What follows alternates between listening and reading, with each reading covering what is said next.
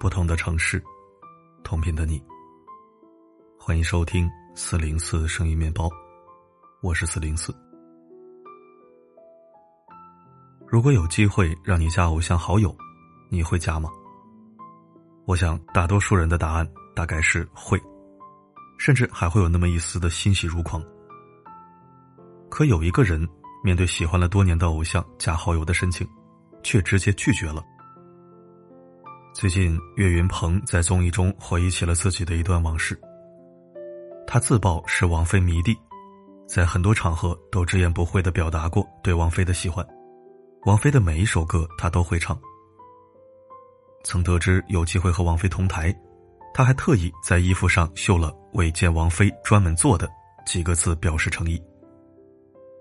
但当王菲托朋友问岳云鹏要不要联系方式的时候，岳云鹏却拒绝了王菲的好友申请。在场嘉宾十分吃惊，岳云鹏却很清醒。这不是我和他之间的桥梁，我不需要任何东西去搭，就远远看着他就好。岳云鹏深知，真的喜欢不是去打扰，也不去贴金，舞台到观众席，就是他们最好的距离。因为爱你，离你一米。为什么有的人能把日子过得越来越好，在人生路上越走越顺？比起性格和能力，分寸感至关重要。通俗一点讲，就是心里时刻有数。岳云鹏能从饭店洗碗工发展成如今家喻户晓的著名相声演员，并且深得演艺圈各路人士的好评，除了其自身努力之外。更难能可贵的是他那份知晓分寸的聪慧。无独有偶，和岳云鹏一样草根出身的贾玲，虽然没有逆天的颜值和婀娜的身材，却在网络票选最喜爱女明星 TOP 二十榜单中夺得第一位。贾玲凭什么这么招人喜欢呢？搭档沈腾曾戏言：“贾玲最大的优势是男人喜欢她，女人不嫉妒她。”归根到底，无外乎那份发自心底的善良和分寸感。在一期节目中，贾玲扮演的杉菜和偶像言承旭扮演的道明寺，出演了一场另类的浪漫偶像剧。两人在甜甜的拥抱过后，贾玲快乐的像个孩子一样从言承旭身边跑开，冲回了观看席。她没有借机给自己加戏，也没有和言承旭有过度亲密的举动。他恰如其分的分寸感，既达到了综艺效果，又不会让观众感到不适。幽默又不失分寸的他，难怪会一直被大众喜爱。今年，贾玲更是凭借一部《你好，李焕英》，一举成为中国影史票房最高的女导演。说到底，在与人交往时，怀揣一份分寸感，既是对别人的尊重。也是对自己的约束。就像有句话说的：“如果你喜欢花儿，你就会把它摘下来；但如果你爱花儿，你就会给它浇浇水。”做任何事情都要有度，哪怕你再喜欢一个人，也不要为爱扰人。分寸感这种事情，一旦跨越了意识里的度，就是失掉了分寸，只会把对方推得更远。产生更大的隔阂。没有分寸感的伴侣到底有多可怕呢？这两天微博热搜上出现一个话题：失去分寸感的伴侣有多可怕？该话题竟有高达五亿的阅读量和十四万的讨论。引起该话题的，其实只有两张图，是一个女生用平铺直述的方式，讲了她和男友八年的感情，以及看到男友跟其他女生暧昧之后。放弃这段感情的过程，在看男友手机之前，女生自认为跟男友感情非常好，但跟大部分看伴侣手机的人一样，她也没能笑着走出男朋友的手机。某天晚上，男朋友睡着了，手机忽然弹出好几条消息。出于好奇，女生看了一眼，发消息的是男友的女同学，没有不堪入目的内容。都是一些日常的问候和分享。只是让他不舒服的是，他发现，在过去整整一年的时间里，男友和女同学居然每天都在聊天。每周两人还单独出去吃饭，男友去英国的时候，甚至给女同学买了东西。陪自己过生日的时候，接自己下课的几分钟，都在回复女同学的消息。很显然，这已经超越了普通朋友的关系。女生没哭没闹，她认真梳理了这长达八年的感情，果断坚决的跟对方分开了。看完这个故事，或许有人会觉得，不就是随便聊个天，又没真出轨，至于吗？其实，当男生总是在和别的异性分享自己的日常时，那份爱就悄然发生了改变。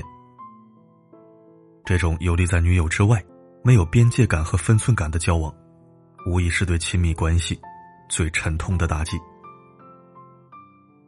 抖音上看过一段视频，给朋友的另一半夹菜，然后观察每个人的反应。无一例外，双方的另一半都会立马变脸，然后恶狠狠的盯着夹菜的那个人。你看，爱是很私人的东西，即便是好友，界限感。也不可缺失。和其他异性保持距离，是对另一半的负责，更是对别人的尊重。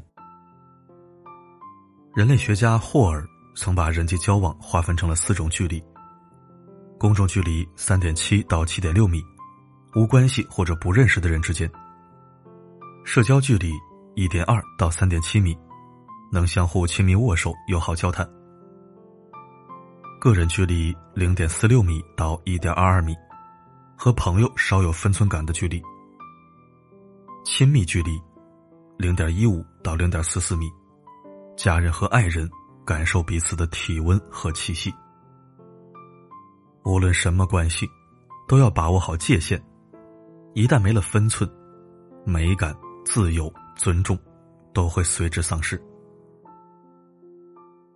下面这些行为，请时刻警醒，并与朋友们共勉。关系再好，不揭人短，不谈人私，不随便开玩笑。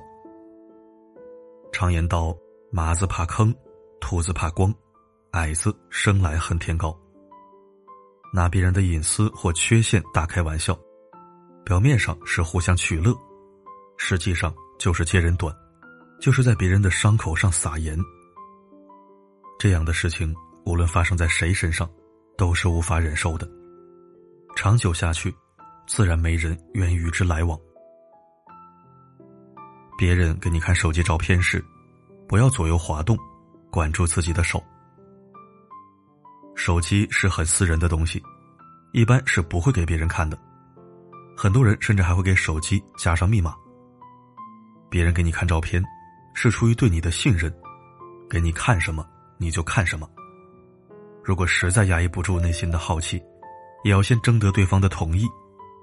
照片是小，失了信任是大。听懂话中话，当对方给你一个模糊的答案时，就不要再追问了。有些人仗着自己跟对方很熟，总是喜欢刨根问底，想知道对方的一切。但每个人都有自己的难言之隐。别人愿意和你说，自然会说；别人不愿意说的时候，就别傻傻的问个不停。做人要学会察言观色，知道什么时候该问，什么时候不该问。真正的朋友不是打破砂锅问到底，关系再好，也要懂得尊重别人的隐私。朋友之间要有边界感，有伴侣的朋友。更要注意和异性的距离，不跟异性保持适当的界限，对伴侣而言是一种巨大的感情伤害。哪怕友情再纯洁，一旦有了伴侣，就要注意交往的尺度，嘘寒问暖这种事能免则免。即使你没有过分的想法，也难免会给别人造成不必要的误会和矛盾。周国平说过。分寸感是成熟的爱的标志，他懂得遵守人与人之间的必要的距离。有分寸感的人，见可而进，知难而退。说出口的都恰到好处，没说出口的，也刚好让人懂。分寸感是个好东西，愿你我都能有。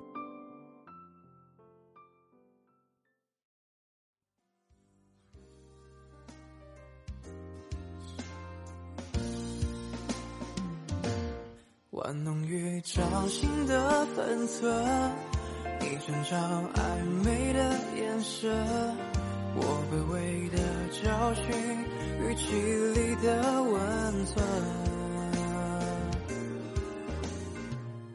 感谢收听。关于分寸感，我在公众号里讨论过很多次了，但是在生活中，还是总会遇到各种没有分寸感的人，以及各种缺乏分寸感的事儿。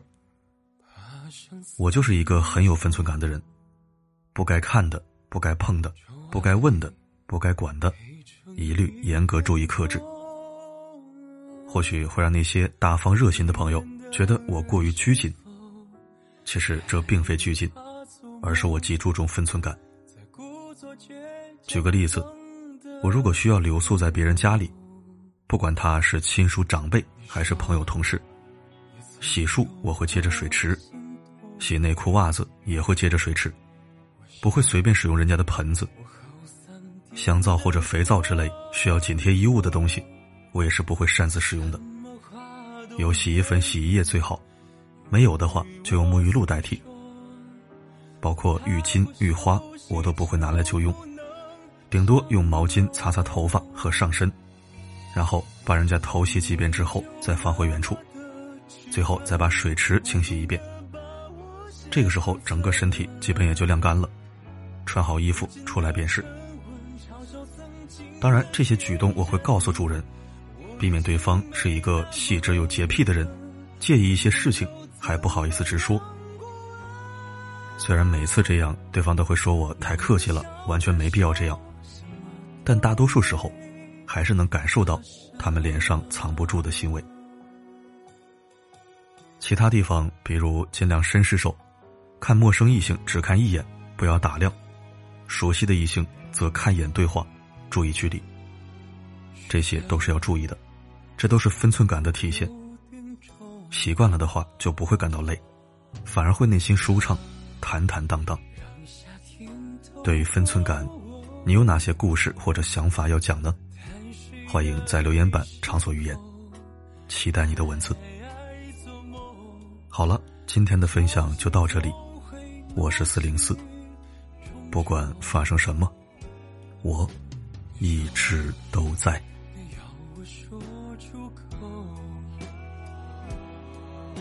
因为不愿意拒绝我，拥抱无所适从，情话贫穷。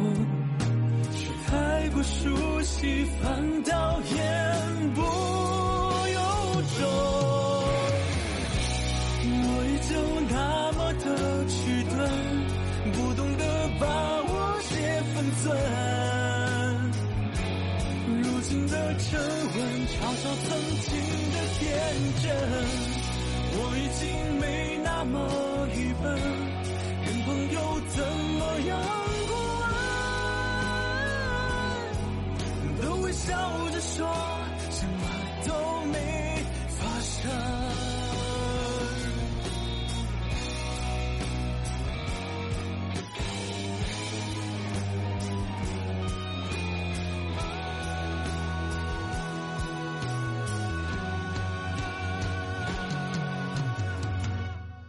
我终于不那么迟钝，小心的拿捏着分寸。曾经的天真嘲笑如今的沉稳，我已经没那么愚笨，任朋友怎么样的追问，都微笑着说。